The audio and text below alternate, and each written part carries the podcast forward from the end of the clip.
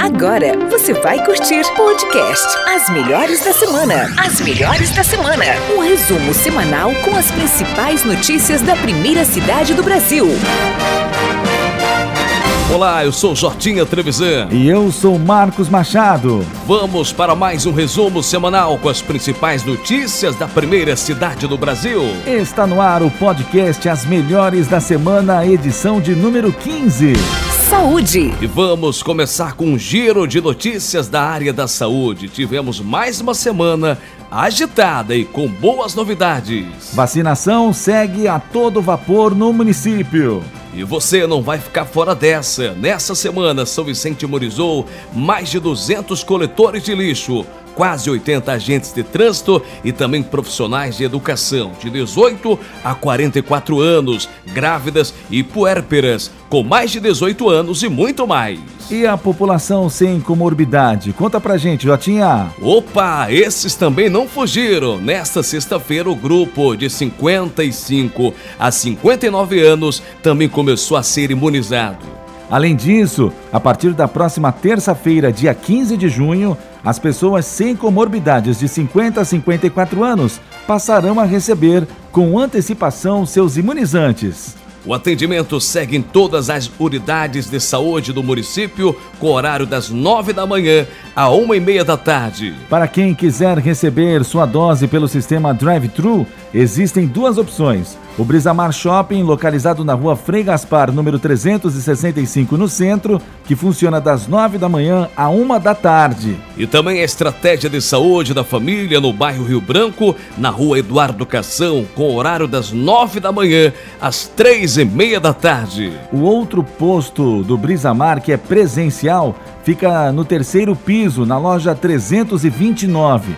E tem uma novidade. A partir de 14 de junho, ele funcionará de segunda a sexta-feira, das 9 da manhã às 8 da noite. Isso mesmo, você não ouviu errado. 9 da manhã às 8 da noite. Lembrando que os documentos necessários para o público de 50 a 54 anos são RG e o comprovante de residência.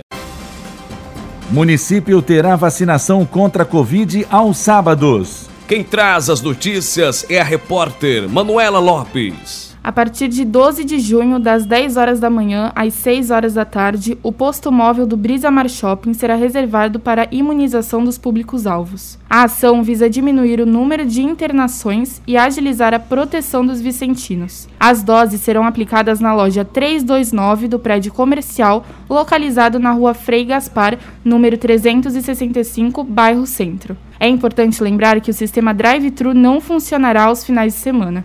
Manuela Lopes para podcast As Melhores da Semana. Fundo Social de Solidariedade. Fundo Social promove dia D da campanha Abraço Quente. O evento é neste sábado, 12 de junho, das 10 horas da manhã ao meio-dia. O objetivo é expandir a solidariedade neste momento pandêmico no qual vivemos. A presidente do Fundo Social de Solidariedade, Tainã Carneiro, pede a colaboração de todos. O cenário econômico no qual vivemos desperta a atenção de todos neste momento. Muitas pessoas estão desabrigadas ou não têm acesso a uma roupa de frio ou cobertor. Por isso que essa campanha se faz mais do que essencial neste segundo ano de pandemia. Então, convidamos a todos que possuem um agasalho ou um cobertor para virem contribuir. A gente aceita roupas masculinas, infantis ou femininas. A gente conta também com a colaboração de todos os vicentinos para que consigamos fazer uma campanha muito bonita e assim possamos ajudar aqueles que mais precisam. Chegou a hora da gente estender a mão ao próximo. A campanha vai até o fim do mês de junho e a partir de segunda-feira, dia 14, terá como opção o sistema drive-thru disponível na sede do Fundo Social de Solidariedade no bairro Boa Vista, na rua Benedito Calixto, número 205, no bairro Boa Vista, e também na subprefeitura da área continental que fica na Avenida Ulisses Guimarães, 211, bairro Jardim Rio Branco. Os demais postos podem ser consultados através do nosso site sãovicente.sp.gov.br. E agora, o momento mais aguardado, mais importante. Vem aí a melhor da semana. a melhor da semana. Prefeitura denuncia venda ilegal de cadastros habitacionais. A reportagem é do Alex Bruno. Tudo bem, pessoal? Espero que sim. Bom, vamos às informações. Um esquema de fraude que garantia uma reserva no conjunto habitacional São Vicente H foi denunciado ao Ministério Público nesta semana pelo prefeito Caio Amado. Um ex-funcionário da gestão anterior recebia quantias entre 3 a 5 mil reais, prometendo uma moradia no terreno estadual a pessoas em situação de vulnerabilidade. O golpe foi descoberto após um munícipe procurar a Secretaria Municipal de Habitação em fevereiro pedindo esclarecimentos sobre o acesso ao imóvel. A vítima contou que outras pessoas também foram enganadas. Vale destacar que originalmente o conjunto foi dividido em três lotes e composto por 360 unidades para atender moradores de área de risco de Cubatão, conforme o programa Serra do Mar. Desse total, 42 terrenos estavam em negociação ilegal com famílias não cadastradas em programas habitacionais. Alex Bruno para o podcast As Melhores da Semana. Ainda na área de habitação, um representante do estado visitou São Vicente para avaliar a chegada de mais recursos. Quem conta mais é o repórter Henrique Miguel. Olá, Marcos. Tudo certo, Jotinha? É isso aí.